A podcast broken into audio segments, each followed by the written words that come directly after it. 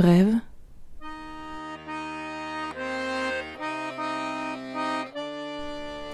Mini podcast illustré pour rêveuses et rêveurs aux oreilles attentives.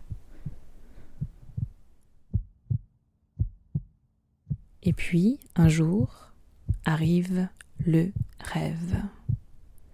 Ce rêve-là a pris son temps avant de venir, s'installer et puis finalement prendre racine dans ton inconscient.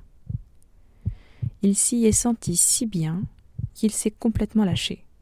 Il a tout donné sur le scénario, le décor, les détails, les effets spéciaux, les personnages. Tout y est. Ce genre de rêve est d'une intensité toute particulière. S'en réveiller est éprouvant. C'est comme s'il te suppliait de rester encore un peu, un tout petit peu, quelques minutes, quelques secondes. Alors tu replonges et le rêve reprend. Un gouffre interminable, la construction d'une deuxième existence en une seule nuit. Ton corps tout entier est épris de lui et répond à ses ordres. Il te possède absolument. Un rêve de cette catégorie peut laisser un goût amer plusieurs heures après sa fin, ou plusieurs jours, ou encore toute une vie. Et vous? Vous l'avez? Le rêve de votre vie? Encore merci à l'artiste Club de Bridge d'offrir à chaque épisode de Brève une illustration unique.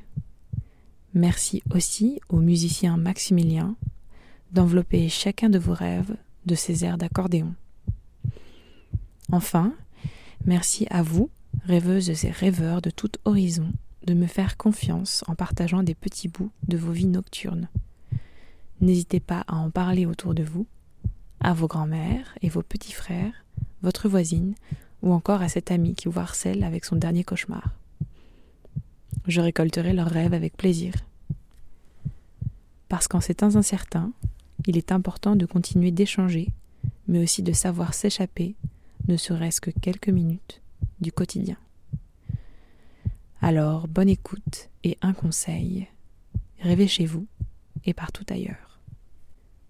Épisode 3 L'enfermement.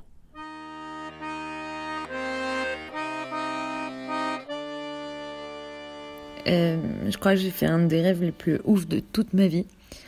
Euh, un peu comme l'impression d'être dans un mini 1984 ou Fahrenheit 451. Je me souviens plus exactement du début, il n'y a pas beaucoup d'action avant de rentrer dans le vif du sujet, mais en gros ça se passe en France.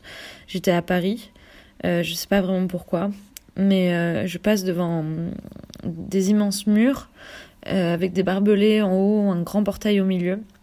Et euh, je vois aussi qu'il y a des, grands bâtiments à l'intérieur. Et je sais pas trop pourquoi, mais il est effrayant, il est assez imposant. Enfin, cet endroit est assez imposant et effrayant. Et c'est en plein milieu des boulevards haussmanniens, avec autour de, de grands immeubles. et il y a cet immense espace qui est là. Et dans mon souvenir, il n'y a pas de plaque qui annonce ce qu'est ce bâtiment. Ma seule connaissance, c'est la, vue en fait de, de cette zone, de, des bâtiments qui dépassent et des zones de travaux et des barbelés. Et donc moi, je dois me rendre dans un immeuble juste en face, de l'autre côté du trottoir, afin de faire régulariser des papiers, euh, je crois. Et hum, je passe devant, donc, et j'entre dans le, petit bâtiment juste en face. On dirait un office, mais il y a beaucoup, beaucoup de monde et les gens euh, sont tristos, palos. Et donc, il y a des vides qui séparent des agents, euh, enfin, qui ont l'air très froids. Euh, et donc, c'est à mon tour, vient mon tour de leur parler. Et je crois qu'il y a un, échange très rapide sur euh, ce que je viens faire ici.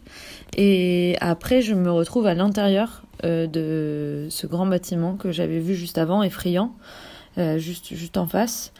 Et je sais plus vraiment comment ni pourquoi, mais euh, je comprends qu'une des choses que je faisais ne plaisait pas aux autorités, au gouvernement, je, je sais plus, et que l'on m'avait mise là-bas de, force et de manière tue et complètement illégale euh, enfin, j'ai eu zéro procès, rien, alors qu'on m'enfermait. Euh, sympa. et j'étais donc à l'intérieur de cet endroit et hum, je me rappelle plus exactement de l'ordre de découverte, mais je découvre et je comprends rapidement plusieurs choses. Que je suis loin d'être la seule personne qui est enfermée ici. que c'est très très anormal. personne ne savait que ces, bâtiments étaient une prison en fait. que les gens n'ont absolument pas, mais vraiment pas l'air heureux. Ils marchent l'air apeurés, ils ont la tête basse. Enfin bref, que ces endroits est absolument horrible.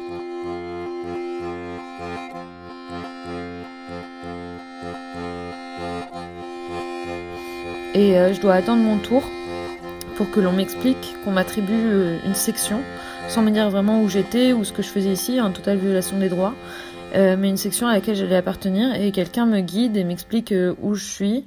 Je me souviens plus du, vraiment du nom de cette personne, mais il apparaissait toujours flou au moment du rêve, mais il était vraiment effrayant. Et je comprends qu'on est dans une sorte de camp de concentration, en fait, en plein milieu de Paris, et que pourtant personne ne peut nous entendre et personne ne sait qu'on est là et on a tous enfreint les règles, entre guillemets, et on, donc on est tous considérés comme déviants pour diverses raisons, mais dans tous les cas, euh, on ne veut pas de nous à l'extérieur en liberté. Et hum, je, je crois que je m'entends bien avec la personne qui me, qui me fait visiter, qui est une autre prisonnière, et qui me montre en fait les quelques réjouissances de l'endroit.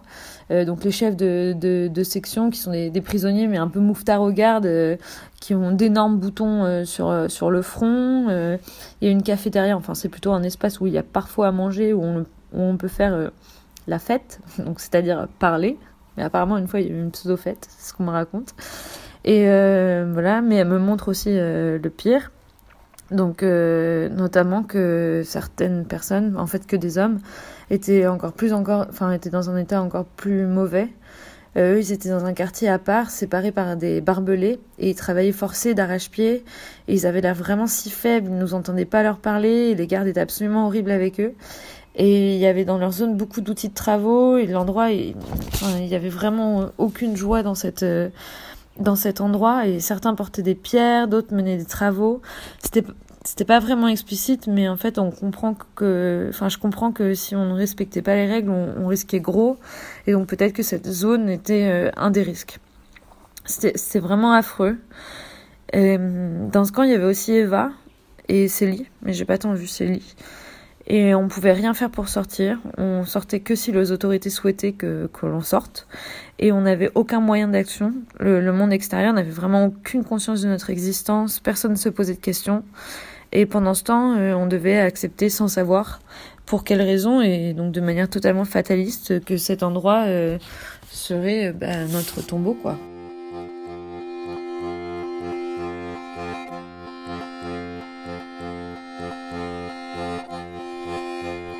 Et hum, je sais plus vraiment ce qui se passe pendant un laps de temps. Euh, c'est un peu la vie normale du camp, on va dire. Et puis euh, c'est la pagaille. C'est un peu flou dans le rêve, je sais plus trop pourquoi. Euh, mais je crois que l'endroit est mis en jeu et donc il y a des camions qui se remplissent, deux, trois, et donc je suis dans l'un d'eux et on sort. je sais seulement que je suis libre, mais qu'il reste du monde à l'intérieur et je crois qu'ils sont en train de fermer l'endroit. Euh, en gros, ils ont été découverts et ils doivent libérer tout le monde, mais bon, ils souhaitent pas vraiment le faire et du coup, ils le font très lentement. Et moi, je passe devant tous les jours, euh, genre avec euh, effroi. Enfin, je suis terrifiée, mais du coup, je vais au, bâtiment d'en face, le, petit office qui est l'entrée au final, pour pour voir où en sont les procédures des autres, notamment une amie, celle qui m'avait fait visiter, qui est toujours dedans et qui et ils veulent pas la libérer. Alors parfois c'est Blake Lively, parfois c'est Célie, parfois c'est Clara. Je et euh, du coup, je suis dans ce petit bâtiment, cet office, et j'essaie de négocier, mais enfin, ça reste des gros connards, et même s'ils doivent libérer, ils continuent à être sadiques, et euh, ils libèrent pas. Et ce qui me choque aussi, c'est euh, à quel point les personnes qui sont restées à l'extérieur, en fait, s'en foutent.